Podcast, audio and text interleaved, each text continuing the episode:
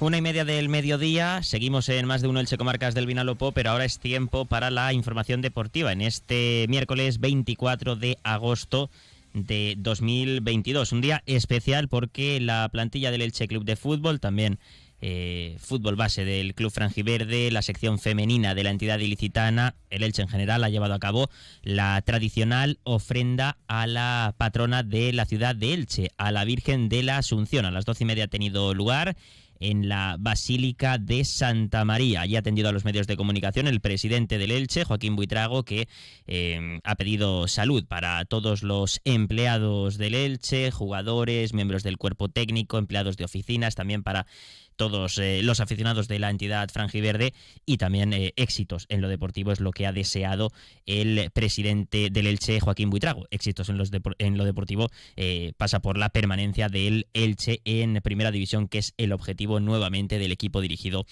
por Francisco Rodríguez. En lo deportivo cabe destacar que la plantilla del Elche se ha ejercitado esta mañana desde las nueve y media a puerta cerrada en el 10 y borra de la ciudad deportiva. Lo ha hecho con la mente puesta ya en el tercer partido de liga, la tercera jornada, que volverá a ser en casa en el Martínez Valero este próximo sábado a las cinco y media de la tarde frente a la Real Sociedad de San Sebastián. El Elche buscará su primer triunfo en liga. De momento eh, suma un punto tras las dos primeras jornadas. Cayó derrotado en el debut liguero en el Villamarín frente al Betis. Derrota contundente por tres goles a cero. Y en la segunda jornada de liga el Elche estrenó su casillero de puntos tras empatar a uno el lunes en el estadio Martínez Valero ante la Unión Deportiva Almería. Este sábado el rival es de entidad, rival europeo, la Real Sociedad que suma tres puntos tras las dos primeras jornadas, pero eh, el equipo de Francisco confía en que el apoyo de su público, que el otro día frente a la Almería estuvo muy bien, la grada del Martínez Valero, pues sea también eh, o lleven volandas al equipo a cosechar ese primer triunfo de la temporada. En lo estrictamente deportivo, Fidel Chávez causó baja el pasado lunes frente al Almería, acabó con problemas musculares. El debut liguero frente al Betis, Francisco está pendiente de la evolución del futbolista onubense. El resto, a priori, estarán todos a disposición del técnico almeriense, incluido Lucas Boyé, que el otro día ya tuvo minutos, incluso se espera que pueda meter la cabeza en el once inicial este sábado frente a la Real Sociedad. Y otro futbolista que también andaba con molestias era Raúl Guti, pero también estuvo en la convocatoria el pasado lunes, se quedó sin minutos, estuvo en el banquillo, pero el centrocampista aragonés también está recuperado y formará parte de la lista de convocados en el choque ante el cuadro Churiurdin. Como digo, Hoy, antes de la ofrenda mm, a la Virgen de la Asunción, a la patrona de Elche, ha atendido a los medios de comunicación en la puerta de la Basílica de Santa María el presidente del Elche, Joaquín Buitrago, al que se le ha preguntado por lo que va a pasar en esta última semana del mercado de fichajes. Quedan justo siete días para que se baje la persiana este mercado veraniego. El próximo 31 de agosto a las 12 de la noche se cierra el plazo para fichar futbolistas y se le ha preguntado si con lo que hay, con lo que ha llegado, el Elche se da por satisfecho, si la plantilla está cerrada o si falta algún retoque. Joaquín Buitrago ha sido claro, ha dicho que con lo que hay están satisfechos, pero que si hay alguna ganga, algún, algún futbolista que pueda llegar para mejorar el equipo o alguna demarcación que anda coja, el club lo estudiará.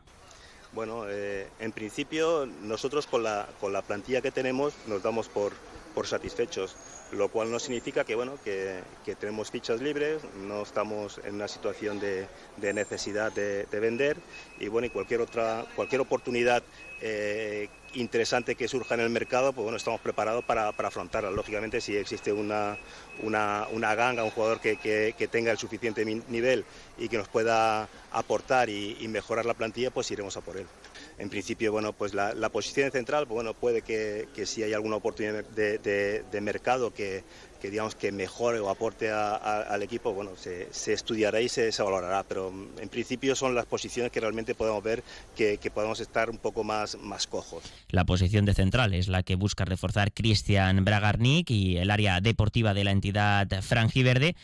En la primera jornada de liga pues hubo errores en defensa, en la segunda jornada tanto Enzo Rocco como Pedro Vigas estuvieron mucho mejor, hicieron un gran partido, incluso les ensalzó, les alabó el técnico Francisco Rodríguez, pero eh, si el técnico de Leche va a jugar con tres centrales y dos carrileros, con ese sistema pues eh, podría ser conveniente o podría verse con buenos ojos la llegada de otro futbolista que apuntale el eje central de la zaga franjiverde. Y más allá de las posibles entradas que se puedan producir con esas fichas libres que todavía tiene la entidad ilicitana, también estamos muy pendientes de lo que pueda pasar en el apartado de salida. Se ha hablado mucho durante el verano de dos nombres propios, el de Lucas Boye y el de Johan Mojica, porque el año pasado hicieron un temporadón como posibles salidas de la entidad franjiverde. El Elche ya dijo a través de Cristian Bragarnik, fue el propio dueño del Elche el que dijo que el Elche no tiene necesidad de vender, que solo saldrían si algún equipo paga la cláusula de rescisión o llega una oferta irrechazable y los futbolistas quieren abandonar el Elche pero mm, ha habido muchos rumores, muchos, eh, mucho revuelo con equipos que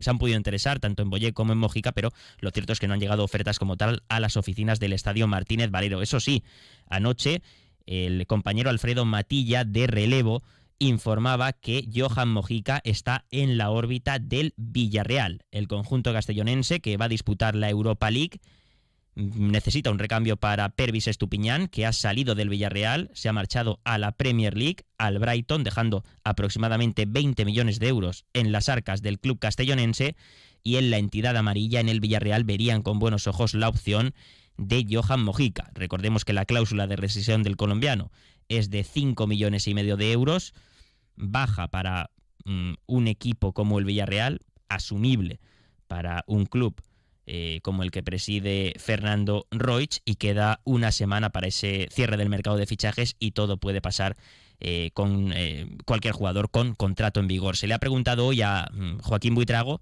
por ese posible interés del Villarreal y por si están tranquilos con la situación de Johan Mojica. No, al Elche no. En realidad con Johan bueno, es uno de los ha ido surgiendo pues noticias y rumores a lo largo de todo, de todo el verano, ¿no? pero que no, no se ha concretado. Nosotros contamos con, con Johan, que, se va a mantener en, en, nuestro equipo y en principio no, no esperamos que se marche. Eh, eso son, forma parte de, de, lo que es las, las reglas del juego que tenemos de, dentro de lo que es la liga. O sea, hay unas cláusulas de, de, rescisión y bueno, pues nadie está libre de que, de que venga cualquier club y, y, llegue a un acuerdo con el jugador y, y abone esa cláusula. ¿no? Pero bueno, eh, forma parte de la regla del juego y, tenemos que estar, bueno, pues en, cualquier caso prevenidos para cualquier situación. Tranquilidad, por tanto, en el Elche Club de Fútbol con respecto a la situación de Johan es que si llega un club con los 5 millones y medio de euros y deposita al futbolista la cláusula de rescisión, pues poco tiene que decir o poco puede hacer en ese caso el Elche Club de Fútbol. Aún así se le ha preguntado también a Joaquín Buitrago por si una hipotética salida de Johan Mojica cambiaría los planes o trastocaría mucho la planificación deportiva del Elche Club de Fútbol. Recordemos que en banda izquierda, en el lateral zurdo, el Elche ha incorporado este verano a Carlos Clerc, fue el primer fichaje del eh, club dirigido por el empresario argentino Cristian Bragarnik, llegó libre tras rescindir su contrato con el Levante. El Elche también contará a partir de enero con Lautaro, futbolista que también ha fichado por la entidad franjiverde, pero que va a acabar la temporada eh, con su equipo en Argentina. Mm, recordemos que en Sudamérica las competiciones finalizarán en noviembre-diciembre, así que a partir de enero se le espera aquí. Y también estaba eh, José Salinas, el canterano, el futbolista natural de Callosa de Segura, que ha sido cedido al Mirandés, aunque el Elche se ha guardado una opción de poder recuperar al futbolista en cualquier momento. Así que Joaquín Buitrago considera que esa posición está cubierta aunque Johan Mojica salga del Elche, que es algo que eh, en el club esperan que no se produzca, esa salida del colombiano. No, yo creo que, tenemos la posición, esa, esa, esa contingencia ya la, la previmos, tenemos a, Carlos Clerc, que creo que, que cumple perfectamente la, las funciones, además yo creo que a lo largo del año se van a, a alternar. Y bueno, y sabéis también que, que existe la, la opción de, de, Lautaro, que bueno, que, que en principio está previsto que llegue a partir de, del, de enero, pero bueno, eh, esa situación no nos preocupa. Y para acabar con las declaraciones de Joaquín Buitrago, vamos a escuchar también lo que ha dicho sobre el inicio de Liga del Elche Club de Fútbol, que suma un punto tras las dos primeras jornadas, pero el otro día frente a la Almería, pues el Elche ofreció una mejor imagen que en el debut liguero. No se pudo lograr la victoria, no se pudieron conseguir los tres puntos, que era eh, el objetivo del equipo de Francisco por jugar en casa y medirse a un rival directo, pero la imagen fue buena y el Elche estuvo cerca de ganar. Tuvo más ocasiones que la Almería para quedarse con los tres puntos. Joaquín Buitrago, satisfecho con el inicio de Liga del Elche. Sí, yo creo que en líneas generales estamos, estamos muy satisfechos y bueno, después de lo que vimos el otro día, eh, habéis podido comprobar de que, de que hay margen de, mejora eh, con, los miembros que tenemos este año y, los jugadores que hemos aportado. Pues bueno, eh, hemos visto cositas y, yo creo que, a poco que acaben de acoplarse a lo que es el, sistema de juego, pues nos van a aportar muchísimo. tanto los que jugaron más como los que jugaron menos. 13-40 minutos del mediodía, un consejo y abrimos nuestra sección Sube con Ascensores Sergio para marcharnos hasta Santa Pola. Entra en la nueva era de las energías renovables y del autoconsumo con la mayor garantía. En Electrofred ofrecemos un servicio integral llave en mano para la instalación de tus paneles solares, el estudio de viabilidad, asesoramiento, legalización y tramitación de las subvenciones vigentes. Empieza a generar y consumir tu propia energía con la garantía de Electrofred y sus 20 años en el sector. Infórmate en el teléfono 965 681 540 o en electrofred.com. Onda Cero Elche sube con ascensores Serki. Cada semana en Onda Deportiva Elche destacamos al mejor equipo, club o deportista de los últimos siete días. No corras riesgos innecesarios. Tu seguridad y la de tu familia están en juego. Visita la web serki.es. Y lo prometido es deuda, nos marchamos hasta Santa Pola porque este domingo se va a celebrar la tradicional carrera del amanecer, la vigésimo sexta edición ya de esta tradicional carrera que organiza el Club de Atletismo Santa Pola, cuyo presidente es Roque Alemán. Roque, ¿qué tal? Bienvenido, buenas tardes. ¿Qué tal? Hola, buenas tardes. Bueno, ya todo preparado, ¿no? A cuatro días del evento, del gran día, de volver a recuperar esta prueba. Sí, sí, está todo lanzado ya. Hemos superado con creces el, el listón que habíamos previsto de inscripciones. Eh, la gente tiene muchísimas ganas y está, estamos ultimando detalles para que el domingo no, no falte nada. El límite, Roque, si no me equivoco, eran 1.500 corredores, ¿no? Sí, sí, eso ya lo hemos sobrepasado, hemos intentado ampliar un poquito porque es mucha la demanda y no queremos eh, que la gente se quede fuera y ahí estamos haciendo un esfuerzo especial pues pues eh, para que no falten camisetas, para que no falte avituallamiento, en fin últimos retoques para que intentar que nadie se quede fuera. ¿Nos acercaremos, por tanto, a los 2.000 corredores? No, no, no queremos llegar porque sí que ya no tendremos eh, no tendremos más medios. Vamos a intentar ampliar al menos 200 plazas más, mm. que es lo máximo que vamos a poder eh, servirnos de, de, de y de, y de camisetas y regalos a estas alturas. Ya es imposible llegar a más. Es decir, en torno a 1.700 corredores serán los que se den cita este próximo domingo en Santa Pola del Este. Eh, cuéntanos, Roque, un poco el recorrido de esta tradicional prueba.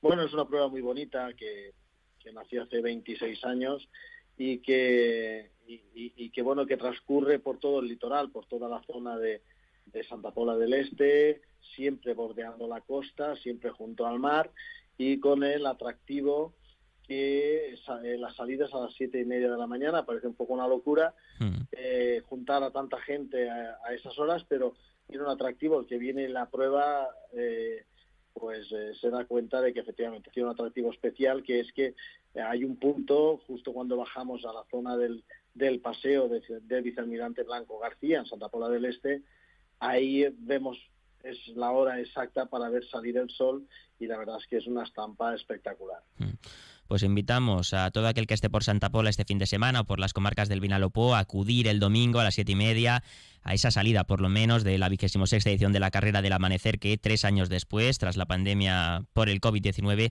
vuelve a celebrarse en la Villa Marinera. Roque Alemán, presidente del Club Atletismo Santa Pola, un placer y que vaya todo bien el domingo, que salga todo a la perfección, como esperáis. Un abrazo. Pues muchas gracias a vosotros y animar a a todo el mundo a que a que vaya y que disfrute porque hay un ambiente festivo hay un ambiente eh, no no dentro del plano puramente competitivo sino para disfrutar de la prueba y del ambiente y eh, la verdad es que es especial y todo el mundo debe probarla. Ahí estaremos Roque un abrazo. Muy bien gracias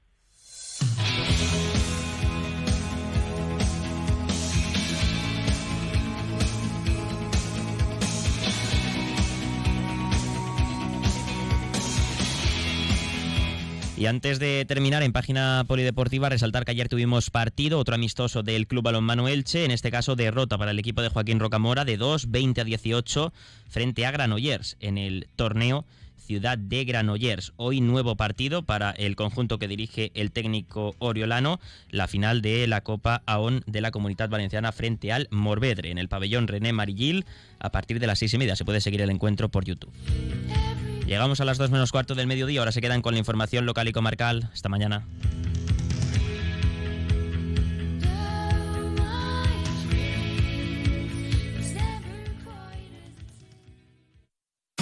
Comercial Persianera.